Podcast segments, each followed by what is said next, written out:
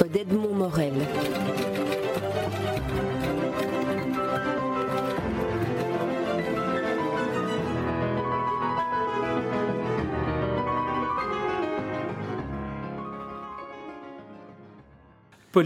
Vous publiez aux éditions La Muette, Le bord de l'eau, une série de, de, fictions ou de, ou de, récits. On va aborder la, définition de, ce genre un peu particulier que vous abordez sous le titre générique de L'homme aux lunettes blanches, qui est le titre du, premier récit, de la première nouvelle de, ce très beau volume, illustré, et là euh, on, va quand même le souligner parce que la couverture est magnifique, par euh, votre épouse Maya, qui découpe ces petits personnages à plat dans le journal de soir. Et ici, elle représente l'homme aux lunettes blanches qui est le personnage, le sujet, et, qui sera en même temps notre, première euh, interrogation, si vous le voulez bien, parce que nous allons nous concentrer sur ce, sur ce récit-là.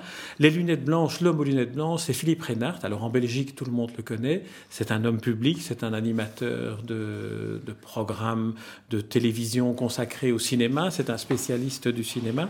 Et vous avez choisi d'en faire un personnage. Alors, comment un romancier décide-t-il à un moment donné de se lancer dans une fiction dont le personnage est rendu à la limite encore plus réel après la lecture de la fiction que, que ce qu'on en connaissait avant. Oui, même si nous ne parlons que de, du premier texte de, du livre, euh, en fait, ce, texte est en miroir avec le, le dernier qui s'appelle Abraham et la femme adultère, qui est un texte que j'avais écrit précédemment et où déjà euh, ce lien entre le réel et la fiction était, permanent, puisque euh, là, c'était ma famille que je mettais en scène avant de, faire basculer euh, l'histoire peu à peu dans la fiction. Donc, il y avait un antécédent, si vous voulez.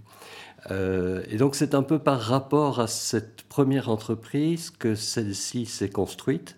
Et c'est pour ça que je suis très heureux que, que la première et la dernière euh, ouvrent et ferment le livre euh, de la sorte, et pour en faire une sorte d'un, euh, de miroir hum, textuel, pourrait-on dire, et, cette fois, effectivement, à propos d'un ami très proche dont il fallait célébrer un anniversaire, et c'était une occasion de lui faire un cadeau un peu, un peu particulier. Voilà. donc, euh, je, me suis lancé sur euh, une sorte de fil rouge et qui est une chose que je pense que je vais pratiquer de plus en plus parce que ça, ça m'intéresse vraiment beaucoup, euh, de fil rouge ou de, de, fil d'équilibriste entre, entre réel et fiction, partant de, de, choses que je connaissais sur lui et donc de choses très réelles pour euh, alors euh, basculer dans la fiction et donc aussi basculer dans mon propre univers. C'est vrai que le, basculement est, présent et à différents niveaux. C'est pour ça qu'à partir de, ce récit, qui effectivement n'en est qu'un des cinq qui constituent le livre, celui que vous évoquiez, Abraham et la femme adultère, euh, lui, répond. Mais je pense que dans, le premier, L'homme aux lunettes blanches, on trouve une matière à explorer finalement presque à l'infini, cette mise en miroir qui est aussi une mise en abîme. Alors il y a d'abord une dimension euh, symbolique. Il y a sept chapitres dans ce, dans ce récit. Et les sept chapitres répondent à ce nombre sept qui finalement traverse euh, ce, que vous racontez de cet homme aux lunettes blanches qui se balade avec son fils pour aller au cinéma. il y a une sorte de dialogue philosophique entre le père et l'enfant. Alors, D'abord, le, le, le, le, fait de se donner des contraintes comme celle-là, c'est une, une, liberté, paradoxalement, que vous vous accordez? Euh, oui, je crois que c'est surtout une, aussi des, un stimulant imaginaire, puisque euh, à partir du moment où je décide qu'il y aura cette partie, à partir du moment où je fais porter la discussion entre le père et l'enfant sur le chiffre 7 euh, au début, et qu'en plus, on peut quand même raconter ça à votre auditeur, ils vont voir euh, les sept mercenaires et les sept samouraïs, puisque par chance, ça évidemment je l'invente, mais une salle de cinéma programme les, deux films euh, l'un après l'autre ou, ou, côte à côte. Voilà. À partir de là, évidemment, d'autres choses peuvent se passer qui tournent autour du, du chiffre 7 dont à propos d'une certaine anthologie euh, du cinéma ou d'histoire du cinéma de Georges Sadoul. Mais là, je n'en dirai pas plus. Je renvoie, je renvoie euh, à la lecture du, texte. Ce qui est étonnant, enfin, ce qui moi m'a frappé dans, cette, euh, dans, ce, dans, ce, dans ce travail, dans ce, dans ce travail littéraire, dans ce, dans ce récit, c'est aussi le fait que à travers la fiction, à travers le regard que vous portez sur Philippe Reynard, à travers l'écriture, vous parvenez à, mettre en évidence une part de vérité de, l'intrigue de ce personnage. Par exemple, quand vous dites, et c'est la première fois que je, vois aussi bien exprimer sa manière de pratiquer l'interview, vous dites qu'il est toujours abasourdi lorsqu'il pose une question ou lorsqu'il en reçoit la réponse. Et rien qu'avec ce mot-là que vous avez choisi, j'ai trouvé ce qui caractérisait la particularité de son approche de l'interviewé. Euh, oui, remarquez, si, vous me permettez, remarquez que là, c'était vraiment un, clin d'œil un peu ironique, puisqu'il s'agissait d'une interview que lui faisait, si je me souviens bien, la, revue de l'haltérophile, et que je sache, mon ami Philippe n'est pas particulièrement quelqu'un qui se donne à ce sport. Mais, euh, oui, peut-être qu'effectivement, euh, il y, a des choses ainsi qui, euh, y a des choses ainsi qui se remarquent. il y a, je suis, je suis parti quand même de, je le connais bien, en tout cas, je, connais bien euh, certaines, de, euh, certaines parties de, son existence, disons. Euh, je connais bien, par exemple, son amour pour les pré-raphaélites. Et donc, puisqu'il s'agissait de parler de peinture, aussi pour faire écho au dernier texte, Abraham et la femme adultère, et aussi parce que la peinture est un de mes thèmes préférés, je suis donc parti dans les pré-raphaélites et dans l'exploration des pré-raphaélites que pour ma part j'aime énormément aussi. Donc voilà, c'était très bien.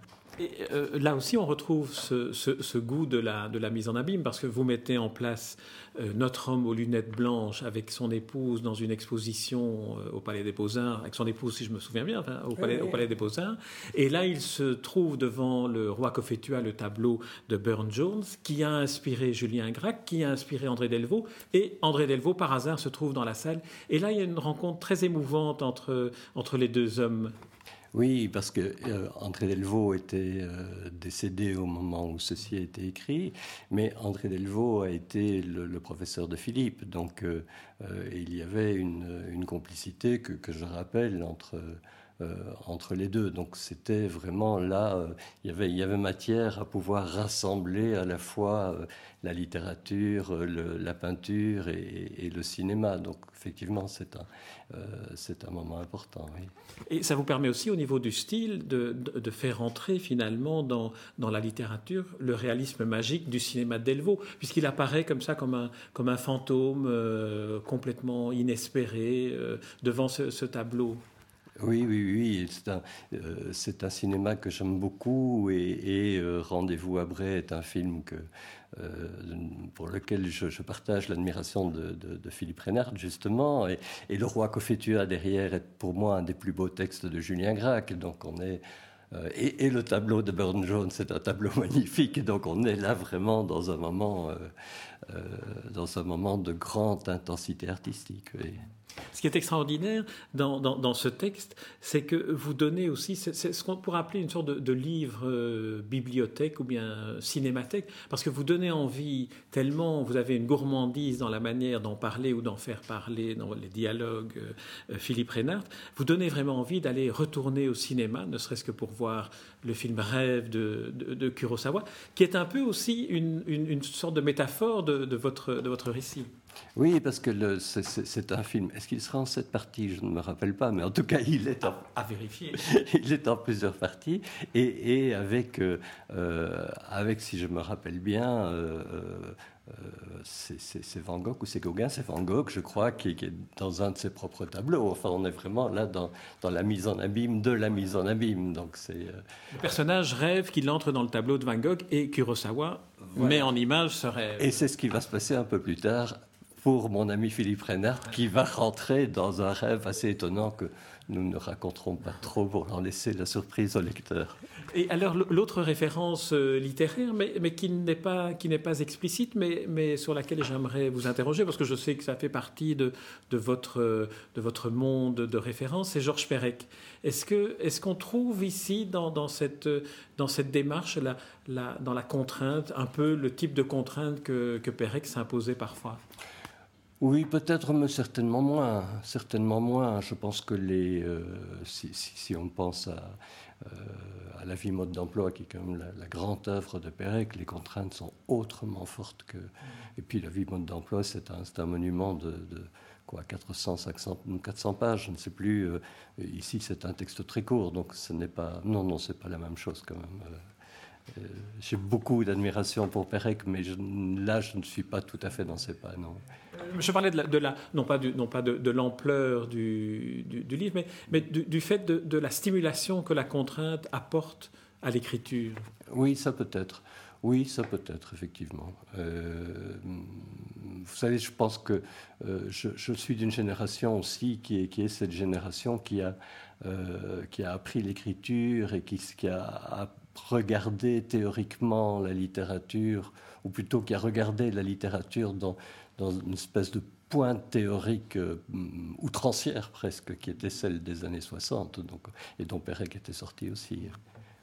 Alors par ce, par ce récit, vous allez donner la chance à l'intervieweur que je suis de pouvoir pour la première fois interviewer un personnage de roman, un personnage de fiction. J'aimerais savoir comment se sont passés les, les, rapports romanciers-personnages dans, dans, ce cas particulier. Ah, c'est très simple. Euh, ce sont des, des rapports, c'est un rapport de surprise puisqu'il n'en savait rien puisqu'il s'agissait de lui faire un cadeau surprise. Donc, euh, il a découvert ce texte quand il était euh, totalement terminé. Voilà. Euh, par contre, Myriam, sa femme, était au courant, puisque d'abord j'avais besoin de l'un ou l'autre renseignement que je lui ai discrètement demandé. et puis je voulais, son, disons, avoir son aval, être sûr que, que que je ne commettais rien de sacrilège par ce texte. Et voilà, mais je pense qu'on était tout à fait en confiance. Comme je vais rencontrer Philippe Reynard pour interviewer le personnage, on saura ce que le personnage pense de son, de son créateur, un peu comme euh, peut-être comme Pinocchio et, et, son, et, son, et son marionnettiste. Alors, euh, euh, Paul Aymon, euh, je, rappelle le, titre de, du, recueil, de ce recueil de récits, L'homme aux lunettes blanches, non sans indiquer les, titres des autres, nouvelles, des autres récits, Le testament d'Alexis Gaillot, Les beaux yeux d'Hélène, Grand froid, et puis Abraham et la femme adultère dont, vous parliez, qui est en quelque sorte le miroir, mais un récit beaucoup plus long de ce premier récit qui fait le titre de, du recueil. Et je signale aussi qu'une rencontre aura lieu le 21 mars au Théâtre Poème entre vous, et votre personnage Philippe Reynard, mais l'entremetteur, le, maître de cérémonie sera Joseph Duhamel qui vous a consacré une monographie. Alors ma dernière question porte sur l'écrivain monographé. Quel est le, sentiment que, vous avez eu en lisant cette monographie que Joseph Duhamel vous consacrait? Euh, c'est quelque chose à la fois d'un peu effrayant parce qu'on se dit mon Dieu, euh, me voilà figé quelque part. Mais, mais de très stimulant aussi parce que le, travail de Joseph Duhamel pour moi a été très intéressant dans la mesure où euh, cette monographie était surtout la, suite d'un ou la, recherche d'un fil conducteur qui était le, rapport justement entre réel et fiction et la manière dont dont ça se faisait diversement dans, mon théâtre ou, dans mes romans. Paul je vous remercie pour cet entretien. On reviendra sur les, sur les autres textes dans un, dans un autre, dans un autre euh, interview, mais je voulais vraiment qu'on consacre celui-ci à, l'homme aux lunettes blanches, dont je ne peux que recommander très chaleureusement la lecture, toutes affaires cessantes.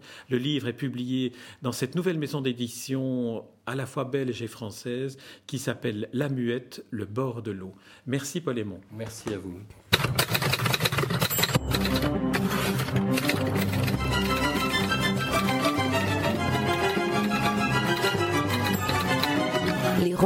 d'Edmond Morel.